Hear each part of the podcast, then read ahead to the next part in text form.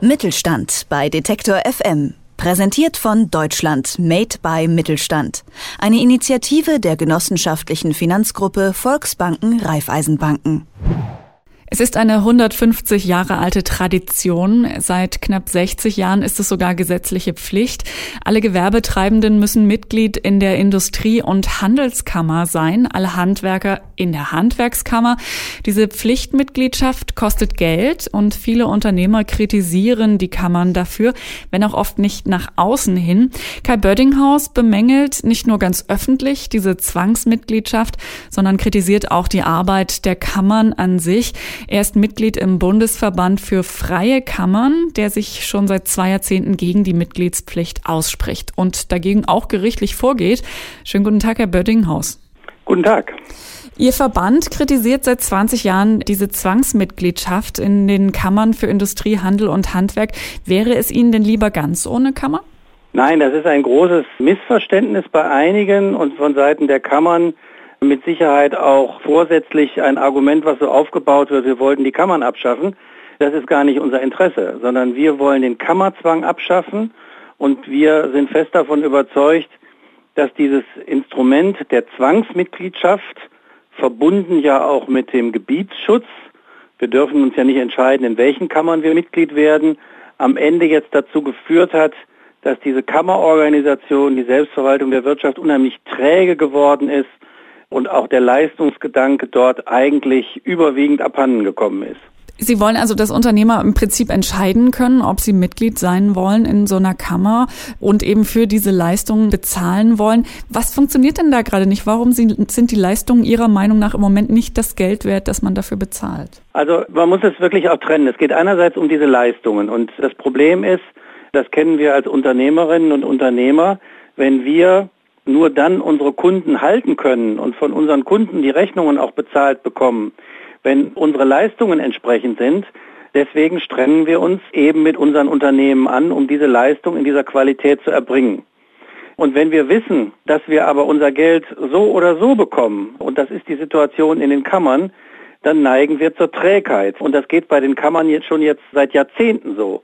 Also das ist der eine Bereich der Kritik an der mangelnden Leistungserbringung, beziehungsweise dafür, dass man teilweise wirklich völlig ohne Gegenleistung bezahlen muss. Und die zweite große Kritik ist aber die an der Verpflichtung zu einer Mitgliedschaft, die ja auch dazu führt, dass die Kammern ohne uns zu fragen in unserem Namen Meinung äußern, manchmal auch gegen das Interesse unserer eigenen Firma. Sie haben gegen die Mitgliedspflicht äh, Beschwerde beim Bundesverfassungsgericht eingereicht. Was ist denn da der aktuelle Stand? Der Stand ist der, dass das Bundesverfassungsgericht im letzten Jahr erstmals seit 52 Jahren, und das war durchaus, glaube ich, ein historischer Erfolg, ein sehr, sehr umfangreiches Anhörungsverfahren gestartet hat, um zu klären, ob der Kammerzwang, nicht die Kammern, aber der Kammerzwang überhaupt noch zeitgemäß und damit die Pflicht zur Mitgliedschaft noch verfassungsgemäß ist. Auf der Liste der Dinge, die dieses Jahr entschieden werden sollen, stehen diese Verfahren. Es könnte also sein, da hoffen wir drauf, dass es zum Ende dieses Jahres eine Entscheidung gibt. Es könnte sich aber auch noch bis nächstes Jahr hinziehen. Was würde denn passieren, wenn die Mitgliedschaft in der Industrie- und Handelskammer vom Gericht tatsächlich abgeschafft würde? Wie sähe das dann aus? Das wäre für viele Kammerfunktionäre ein Albtraum. Also die zeichnen ja das Bild, dass dann alle Kammern von der Bildfläche verschwinden würden. Das ist natürlich dummes Zeug.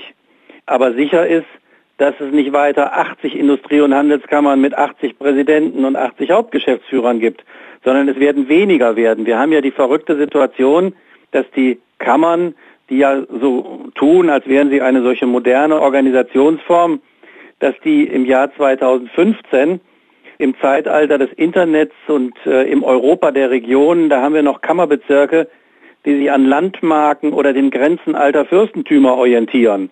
Also es gibt eine Handelskammer in Bremen und eine IHK in Bremerhaven.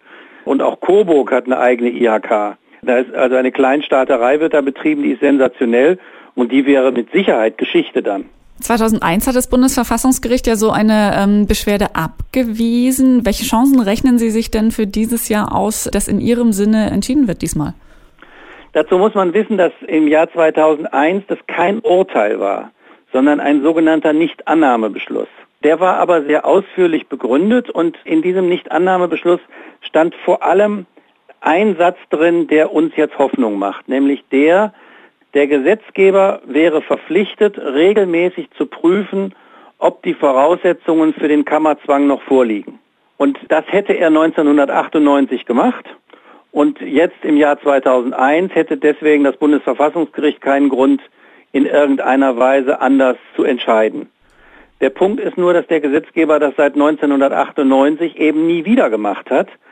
Und unsere Argumentation geht in die Richtung, dass wir sagen, sowohl die Strukturen in der deutschen Wirtschaft, insbesondere im Bereich der Interessensvertretung der Verbände, aber auch die Wirtschaftsveränderung der wirtschaftlichen Strukturen in Europa haben so grundlegende Änderungen mit sich gebracht, dass sich das eben auch auf das Kammergesetz auswirken muss. Und das ist im Grunde genommen der Ansatz, der uns Hoffnung macht, dass Karlsruhe jetzt in diesem Verfahren anders entscheidet. Unternehmen in Industrie, Handel und Handwerk sind gesetzlich verpflichtet, Mitglied in ihren jeweils zuständigen Kammern zu sein. Das Bundesverfassungsgericht soll bis Ende des Jahres entscheiden, ob dieser Kammerzwang noch zeitgemäß ist und darüber habe ich gesprochen. Mit Kai Bördinghaus vom Bundesverband für freie Kammern. Vielen herzlichen Dank, dass Sie sich Zeit genommen haben für uns, Herr Bördinghaus. Ja, ich danke Ihnen auch. Mittelstand bei Detektor FM. Präsentiert von Deutschland Made by Mittelstand.